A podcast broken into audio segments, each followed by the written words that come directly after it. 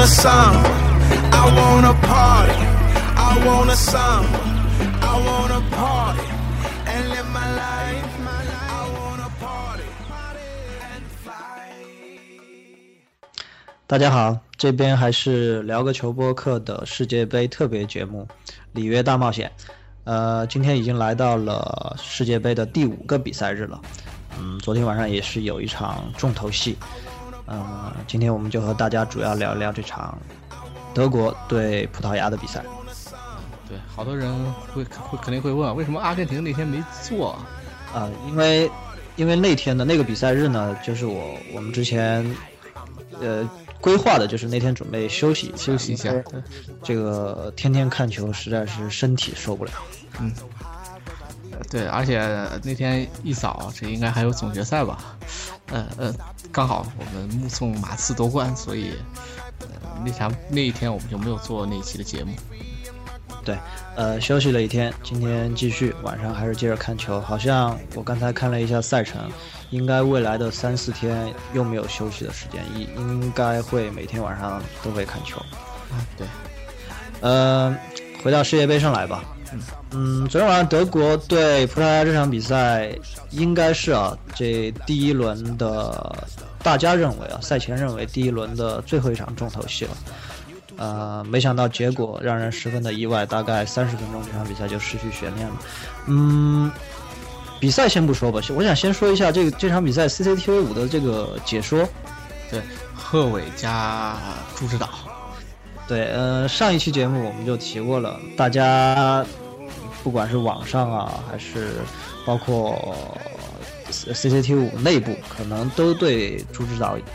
有一些的，应该讲意见还是怎么样？对，可能觉得朱指导解说出来的这个效果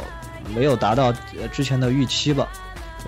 主要是第一场的争议，我觉得让朱指导的心里啊，可能觉得不能承受。全场比赛他几乎就没有说几句话，啊，完全就是刚开始我印象很深，因为刚开场的时候，这个贺炜想把朱指导带入解说的状态，啊，问了几个问题，但朱指导基本上就是一两句话就给回答完了。对，明显能看出朱指导这场是背背负了很重的压力。非常非常的谨慎，就是一直怕再要出错怎么着的。嗯，对，其实呃，这样出来的效果呢，我觉得更不好，因为这场比赛一度啊，有一段时间认为，哎，好像感觉给人感觉是贺炜这场在说单口一样，贺炜他自己也不太好发挥。对的，因为毕竟他旁边还有一个解说嘉宾吧，所以他一直说单口，就是不不理嘉宾的话，好像也显得不是的特别礼貌吧，或者不是那么一回事儿。对，最后这个解说出来的效果就是贺炜多多次试图把这个话递给朱指导，朱指导就很简单的一两句话就给带过了。其实这样更没有起到这个 CCTV 把他朱指导带过去带到巴西去的这样一个初衷，因为本来带一个这样算在中国非常顶尖的一个足球教练吧，过去之后是想给观众们一些。更专业一些的对比赛的解读，但是可能因为第一场之后，确实啊，不管是嗯，朱指导还是 CCT 五的这个团队，可能受到舆论的压力太大了，特别是朱指导本人吧。嗯，对，所以也就导致了现在我特别期待着朱指导和所谓的央视阳光派解说段轩 之间解说一场比赛，能否呃把朱指导的热情再带起来一点啊？对对对，呃，刚才我录之前，我和朴哥聊的时候，就聊到，作为一个职业的足球教练，为什么在面对舆论的这种压力的时候，而且这还不是有关于自己带队比赛的这种压力的时候，为什么心理承受的能力会这么的差？对啊，所以这也就解释了我们为什么，呃，国足在大赛之前啊总是出现发挥失常的一个问题。呃，因为像主教练在如果他要带中国队，他的赛前的压力比这个舆论的压力要大得多得多。对，嗯，他还能够正常的应对这样的压力吗？就像这次只是舆论的一个压力，他在解说上就异常的谨慎，啊，因为这上还毕竟还没有上面领导给的压力，对，也没有所谓的战绩指标压力。如果他带国足的时候，大家可以想一下，舆论压力、指标压力，呃，外外加上这个自己的抗压能力又不够强。所以也就解释了为什么零七年亚洲杯中国队最后崩盘。对，还有包括处理队内球员之间关系的这样一个压力，包括处理队委会、嗯领导和球员之间的关系。可能大家如果经常踢球的这个朋友可能知道，这个可能我们光说这个心态对于这个比赛影响有多么的大。如果不踢球的话，你可能不知道。你真的要是踢球稍微正式一些的，比如说参加一些业余的比赛的话，会发现如果这个球队心态不好、很紧张，或者说对情绪的控制很差的话，很难发挥出你平时踢球、踢野球的时候那种水平，都很难发挥得出来。对，你是说昨天的葡萄牙队吗？呃，这个留到留留到后面再说。呃，所以我们就说，作为国家队的主教练，他，你看看世界上一些最顶尖的那些。主教练在面对舆论、面对球迷的时候，他们怎么做的？呃，穆里尼奥这种特别擅长于化解媒体或者各方面带来压力的这种教练员，包括瓜迪奥拉，包括其实我觉得博斯克，因为那天呃五比一输掉之后，看博斯克接受采访，可能吧，这种公众关系的课程以后会成为我们的这些主教练，包括球员必须要学习的一课。对，而且我觉得以后央视是不是也要给我们的解说嘉宾，特别是初次解说的解说嘉宾配一个心理指导了？我觉得这目前这种情况，朱指导已经成为一个心病了。对，呃，其实我们一直就要说，朱指导说球，我觉得吧还是可以听。对，毕竟他的业务能力，包括这场面上的这种分析啊，球员状态分析确实很专业。对，大家。可以稍微宽容一点，毕竟我们之前说过，嗯，一个做体育的，对吧？大家知道这个专职搞体育的文化水平肯定没有，比如说贺炜他们这种专职，呃，做解说的、学媒体的来的高，嗯，大家可以宽容一些。好的，说到这边，咱们言归正传，说一下德国对葡萄牙的这场比赛。呃，这场比赛，老板你怎么看呢？哎呀，昨天晚上看球特别特别有意思啊！十二点开球，我也是和朋友在外面看的。十二点开球，我十一点五十五还在还在路上，最后，呃，到了之后，已经开始几分钟了。那天晚上，因为我们看球的那个地方是一个露天的一个一个一个一个大屏幕，然后，嗯，前几天呢，我们去看的时候，人很少，可能就三四桌吧，可能十来个人。但是昨天晚上，嗯，人非常的多，呃，特别是女球迷非常的多。而且，对，绝大部分都是德国队的球迷。对，呃，没有葡萄牙球迷也很多。我的朋友圈我说这场比赛一出，这种女球迷们都出来了。呃，而且这蛮有意思。这个有有一个同事发了一条，哎，我明天还要开会，我还要汇报工作，这今天晚上比赛怎么办呢？然后领导底下给了两个字：换人吧。嗯，说到比赛啊，本来是一场。大家觉得势均力敌、火星撞地球的碰撞，呃，后来因为种种原因吧，呃，三十分钟就失去悬念了。呃，在技战术上，这场比赛其实没什么好说的。怎么说呢？本来，呃，刚一开场，你可以看得出来，德国队对于葡萄牙，特别是 C 罗的防守是非常非常重视的。但是，呃，刚开场，啪一个点球，再过一会儿，啪一张红牌，这场比赛就完全。失去悬念了，啊，包括最后德国的战术也偏过于保守一点吧。嗯嗯，对，我想说几个点啊，嗯几个点，嗯，一个是那个点球，点球那个球的判罚应该是没有问题的，肯定应该是，我觉得没有，对，没有争议，没有争议。然后赛后争议最大的就是佩佩的那个红牌。佩佩那个动作呢？如果大家经常看佩佩的球啊，特别是西甲，呃，佩佩这个他的这个行为，其实在西甲里面他是时常能够见到。对，包不不说西甲，包括欧冠的决赛、欧冠的半决赛啊，我们经常会看到佩佩会做一些这种言语上的挑衅。呃，对他那个球，其实呃赛后仔细来看，其实佩佩打脸的那一下，打穆勒的脸的那一下，裁判是没有吹犯规的，佩佩已经将球踢出去了。对。呃，然后佩佩转身，低下头，嗯，可能挑衅也好，说垃圾话也好，然后，呃，用用头，这个撞了一下穆勒的脸。对，这样怎么说呢？呃，按照如果真真正正按照足球规则来走，他确实做了一些叫做违背我们正常的公平竞赛原则的一些事情，是可以红牌罚下的。但是从球迷的角度上来看，看，特别是我们这种中立球迷，对对对，这两个队。我们只是本本想看一场非常精彩的比赛，但是，呃，三十分钟之后，你发现本本来以为等着是一盘大餐，最后上来是一个皮蛋豆腐，确实，呃，非常的不是味儿啊。对，呃，这是一个点，就是非常让我失望的一个点。然后还有一个点是葡萄牙整个队的一个状态，呃，就算啊看。前就佩佩被罚下之前的那一段比赛，就算佩佩不被罚下，葡萄牙这场想要赢球甚至平球都很困难。我赛后我和我朋友聊，我说葡萄牙这场比赛踢的好像是这个球队昨天才组建起来一样。啊，对对对，球员之间毫无默契，对默契程度太差。呃，而且中前场的组织，反正就是。一个战术，就我印象特别深，就是 C 罗那个刚开始那个小角度打门，那个球其实呃第一时间打门的位置其实挺好的，但是传给 C 罗之后，相对角度就小了一些了，所以我这场比赛给人一种感觉，就打到前场就是找 C 罗。呃，这是对葡萄牙的一个感受，呃，还有感受是对 C 罗，C 罗的话，我相信啊，从我的观察，嗯，C 罗肯定是现在伤对他还有比较大的影响，因为 C 罗这场比赛做多次。做出了弯腰扶着膝盖的这个动作，对，呃，而且都不是发生在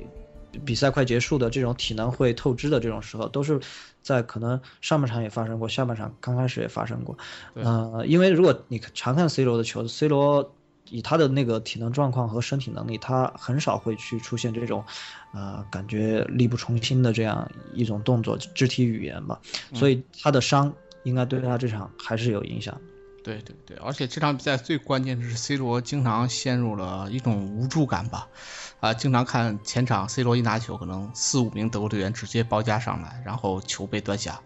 呃，这种这场比赛之后跟朋友聊，他说这让我感觉很像前两天刚刚结束的总决赛，C 罗就像詹姆斯，对。对。这个之前中间看到一半，我有个哥们儿就给我发了一条微信说：“哎呦，C 罗这场队友 CBA 呀。”然后我说：“裁判也 CBA 好吗？”对，呃，还有一个点还是关于葡萄牙的，就是这场比赛对阿尔梅达和阿尔维斯这两个人的使用，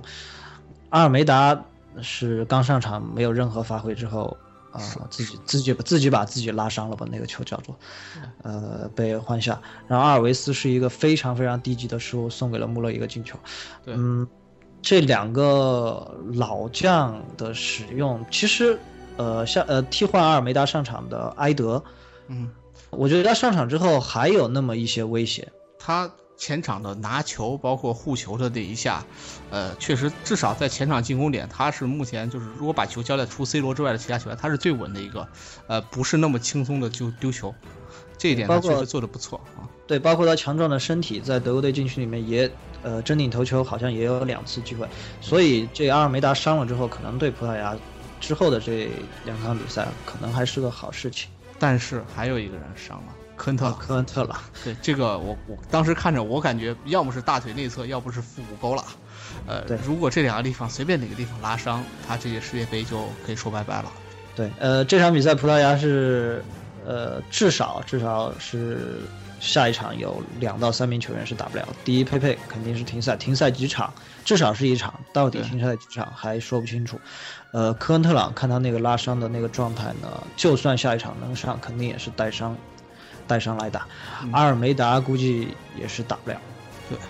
而且很关键的是，下一场六月二十三号是美国打葡萄牙，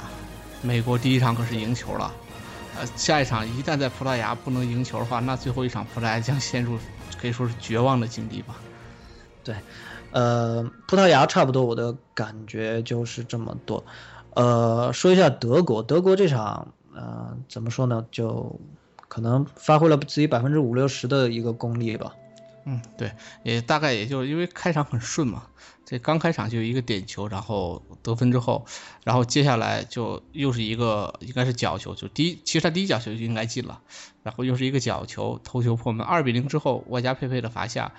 呃，这场比赛就当时当时咱们聊起来就说这比赛就要结束了，基本上，呃，上半场最后时刻再给再给补一刀。嗯，下下半场德国踢的我就感觉有点漫不经心了。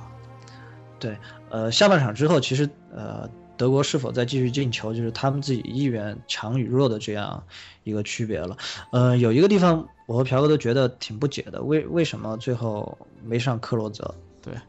我觉得这这样的机会，这样的下半场六七十分钟换上克洛泽，首先这老将求战欲望很强，因为今年他是憋着一口气要破罗纳尔多记录来的，而且场面场上的局面又非常非常的乐观，而且又多打又多打一人，我觉得如果队友给他创造机会的话，我相信克洛泽应该是可以刷出一个进球出来的，但是呃最后他选择了换上了波多尔斯基，嗯，确实让人觉得有点意外。嗯，后来我们讨论了半天啊，我嗯们就是说啊、可能是想把克洛泽憋着吧，到关键比赛再进球。对，而且这场比赛他没让克洛泽上，就很关键的一个问题是什么？因为克洛泽啊，这现在是打了十九场世界杯了，嗯呃，然后这届世界杯只要德国能打进半决赛，克洛泽又场场都上的话，对，克洛泽就能打破马特乌斯二十五场世界杯的记录，他就能够成为世界杯有史以来出场次数最多的球员。所以我觉得最后时刻又是咱们说的常说的垃圾时间，完全也可以派上这样像，即使当吉祥物，我觉得派上去其实也是一个呃不错的结果。但是最后勒夫也没有选择让克洛克洛泽上场吧。呃，确实这一点我我昨天其实三比零之后下半场我就盼着看克洛泽了，别的我我也没什么期盼，因为比赛早早的失去悬念了。呃，所以呃。看到最后，我发现博多尔斯基用了最后就是上场用掉了最后一个换人名额之后，我说：“哎呦，这完了，这克洛泽只能等下一场了。嗯、下一场如果他上的话，必须德国得打进决赛，他才能破纪录了。”啊，打进半决赛一样，还有一个三四名的比赛，对哦，对对对，但是但是就只能做到平纪录，而做不到破纪录了。对呃，可能勒夫有他有他自己的考虑对吧？可能上波多尔斯基，呃，他想的是要为后面的比赛让他热热身，还是怎么样？对，下一场比赛德国对加纳，其实还算有看点吧。博阿滕兄弟啊再度见面，对，然后德国队对美国也很有看点。啊，德国对美国是呃，其实这是小组最后一轮了，主要得看下一轮美国对葡萄牙的战绩。如果美国不败的话，呃，嗯，最后一场比赛其实两个队，呃，我不知道德国以德国人的品质，我觉得不会打默契球。呃，但是两个队其实各取一分，我觉得是非常好的一个结果。当然，我不是，首先我不是葡萄牙球迷，确实，但是我觉得葡萄牙下一场比赛出现这样的状况啊，阵容不整，呃，核心球员又有伤病，拼下来美国队的话，呃，有点困难。对呃，你然后刚才说到默契球的问题，但是考虑到克林斯曼和勒夫的关系，这个嗯不好说，不好说，对对对，这个这个是最关键的一点。这个克林斯曼见到昔日的弟子和兄弟，这最后一场比赛的结局究竟怎么样？确实，怎么说是个悬念吧。对，可能都不需要说出来。下半场开场之前对一个眼神，可能就懂了，对吧？对。嗯，我觉得以葡萄牙现在这个状态，嗯，呃，以他这场比赛表现出来的这个状态，呃，可能都用不着打默契球，对可能就就此就得回家了。对对对，呃，所以哎，怎么说？咱们不是阴谋论啊，但是，呃，说到最后只是说一种可能。对嗯，这场比赛战术确实没什么好说的。呃，着重说一下赛后在微博呀各种社交平台被热议的这个佩大师的这个黑历史吧。对对对，其实佩佩这种情况真的是太多了。佩佩在老看西甲的，特别看皇马的，又看欧冠的，佩佩经常就是这样，先给你斗气儿，然后斗完气儿之后，如果你火了打他，他就笑，然后也不还手，然后把你的心态给扰乱。这是佩佩这么多年来踢球的一次一种惯用的一种战术吧，特别是焦点战，佩佩经常采用这样的一种说战战术也好，或者是这种小计谋也好吧。但是这一次裁判上去直接就把佩佩给罚下了，而且之前还是就是因为那个点球的时候，佩佩好像还和裁判有了一点点小冲突，中间可能有一点推搡，呃，所以微博上某某些阴谋论者又抛出观点，这个上来就跟裁判找不快，裁判找个理由直接把你搞下去，嗯，对，嗯，呃，说到这个佩佩的黑历史啊，其实佩佩这个赛季控制的非常好，就是皇马夺冠这个赛季，虽然最后决赛他是因为停赛没有上，呃，整个皇马今年欧冠这个赛夺冠这个赛季啊，佩佩已经控制的非常好。大家说，哎，佩佩把头发长出来之后，好像心智也成熟了许多。呃，没想到在世界杯这样大的一个舞台上，第一场就犯下了这样的错误，很有可能是无法弥补的一个错误。可能因为最后一场如果不大家再输的话，他最后一场他上不上都已经没有必要了。对，所以呃，咱们经常说的这个，呃，佩佩的黑历史，佩佩其实我觉得这两年就是像之前的那种集锦上的废人的这种黑历史，几乎是很少很少见了。啊，前两年特别是皇马、巴萨，呃，就皇马被巴萨压制的那那几年吧，那个佩佩的黑历史真是各种黑。呃，但是这两年佩佩自己也承认了，说是这个他的孩子出生之后，啊，他的性格确实呃改变了很多，呃，但是这场比赛又开始了这个扒扒佩佩历史的这样的一个事儿吧，又出来了，呃，我我觉得吧，这场比赛裁判就是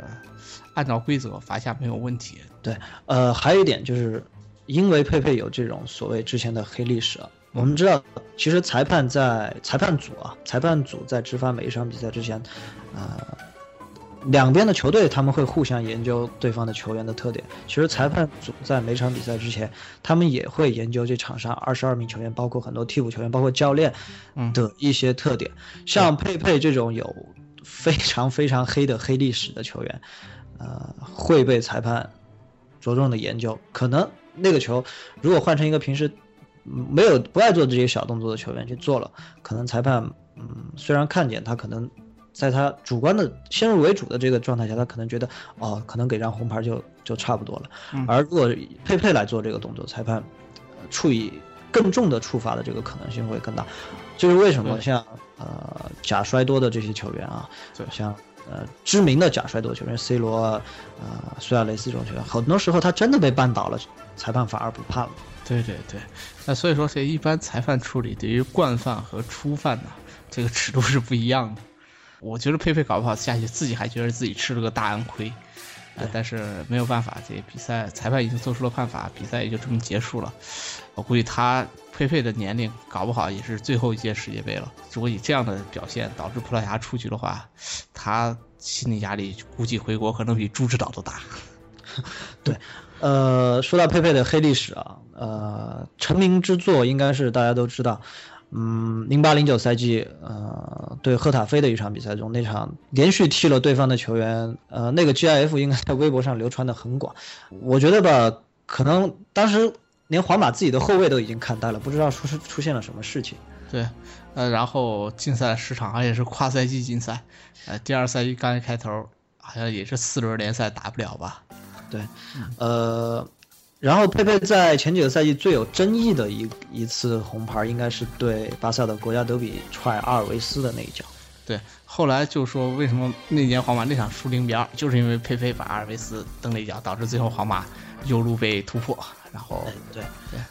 对，呃，其实作为巴萨球迷啊，那个时候我们还没有在做这个节目。作为巴萨球迷，嗯，也和很多很多别的队的球迷在讨论讨论这个球。呃，那脚，因为从规则上来说，内脚踹到和没踹到，是否接触到阿尔维斯的腿，呃，其实不是判罚的最根本的这个依据。是，呃，是他主要他这个动作是一个伤人动作，亮鞋钉朝着对方的小腿位置上踢过去了，所以因为是危险动作导致呃红牌。好多人现在对于裁判的判罚，好多上出于主观上的一个考虑，说这又没什么大事，但是在裁判的规则上。是有非常明确的规定，什么样的动作可以判红牌，什么样的动作不可以判红牌，呃，所以裁判只需要在这个规定下掌握自己的尺度，只要符合规定，我觉得就不应该称之为争议性。对，呃，包括可能很多现在球迷有有一个误区，包括对铲铲球的一个误区啊，很多人说，哎，这个球铲到球了，不应该是犯规，呃，好像是在零六年世界杯以前，确实一般铲到球之后，先铲到球啊。可能裁判不会吹犯规，但是在近几年，国际足联对规则进行了一些调整，更加鼓励进攻之后，现在只要是在侧后方或者正后方的这种铲球，不管你是否先铲到了球，百分之九十都会被判犯规。然后没有，这两年还不算最严，我印象最深，零二年世界杯前后吧，那个背后铲人直接是给红牌的。所以，嗯，对，呃，对，那一段时间是在严打背后铲球，所以目前来看，规则其实主要是从保护球员和公平竞赛的这个角度去走，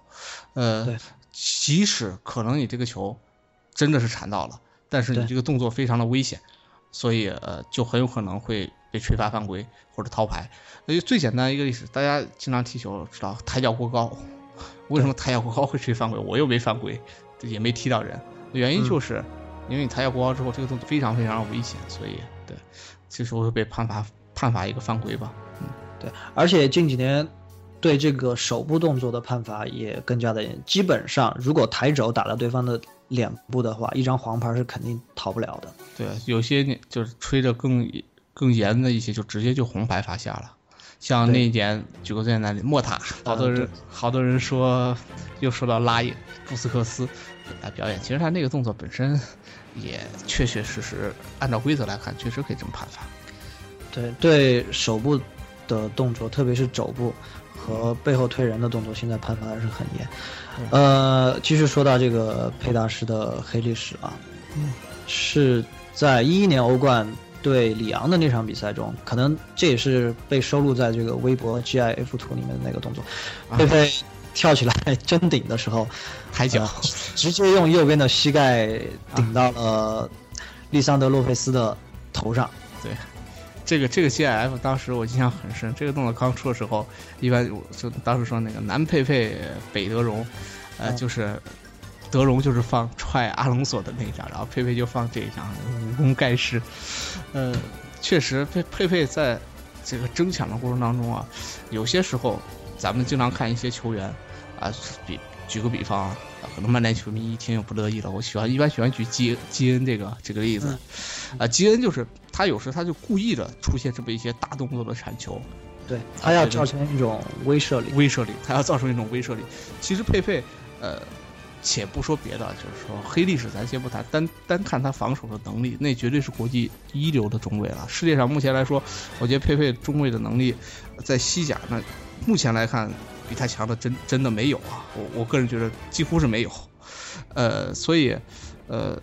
但是就是佩佩就是因为有各种各样的这种所谓的黑历史吧，确确实实也影响到了这个裁判的一些判罚。呃，包括他自己有时候确实也会出现这样的，因为这些。黑历史，包括他自己，可能确实头脑方面有时容易发热，呃，导致出现了这样那样的一个问题。包括卡纳瓦罗前一段接受采访，不还说过吗？还有他来皇马来的稍微有一点点晚，年龄有一点点大。如果再早个几年，他和佩佩应该是可以组成世界最佳中后卫组合，也从另一方面肯定了佩佩的能力。呃，刚才朴哥这个说的很对，其实，嗯。他很多时候做一些大的动作，有些时候呢是他自己确实控制不住自己的情绪，包括那比如说那个连踢别人、连踹别人两脚那个，肯定是控制不。他有些时候是想给他防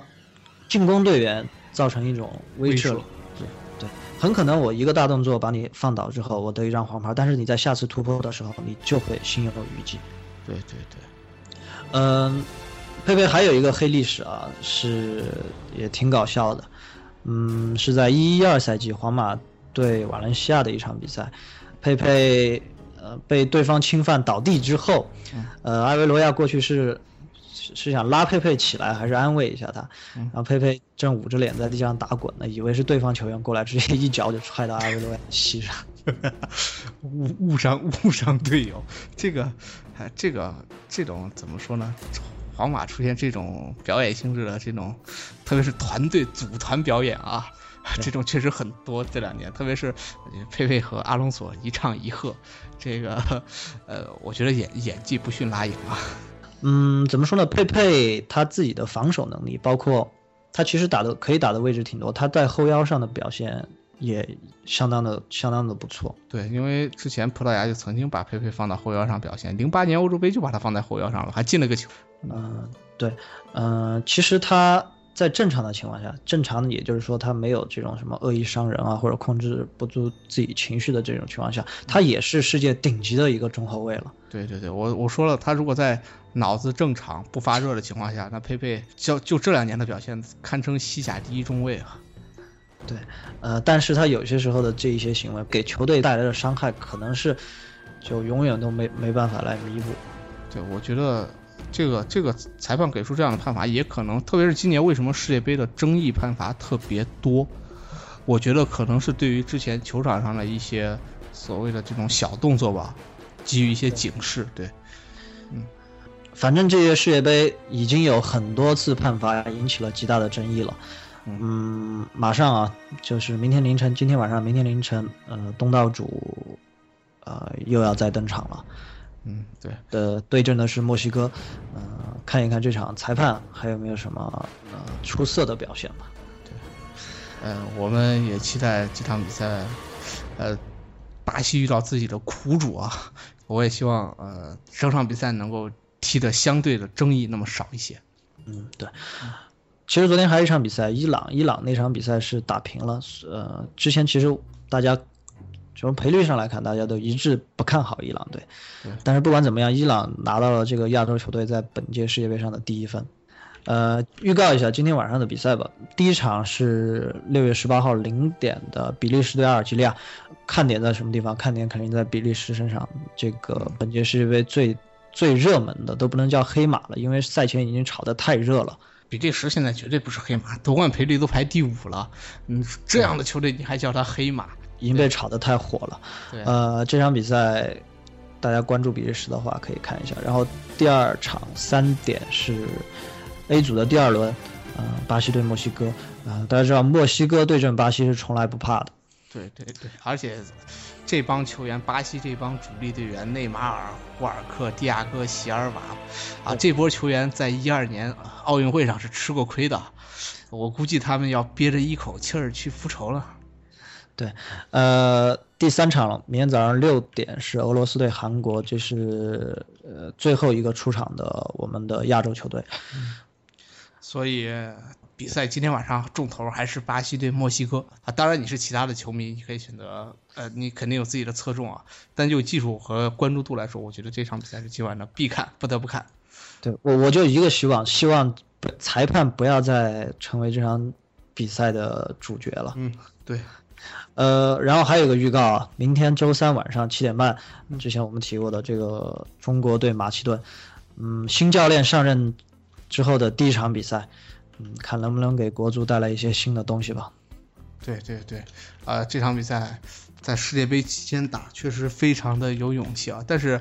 国足还是据说是有不少铁杆球迷要去看的，呃，所以这场比赛是在 CCTV 五加啊去转播，所以大家可以在晚上七点多看一下这场比赛吧。在看看世界杯之余，关心一下我们的国家队对，朴哥，马其顿队你熟吗？潘德夫啊，呃，除了潘德夫了，不熟啊，现在呃排名第几啊？世界排名？八十吧，好像是哦，有没有中国队高？中国一百零三。啊，比比比比中国队高是吧？嗯，对对对，中国队，呃，这个世界排名这又到三位数了，呃，希望借此机会能够重新让我们看一下二位数啊，看能不能由三进二。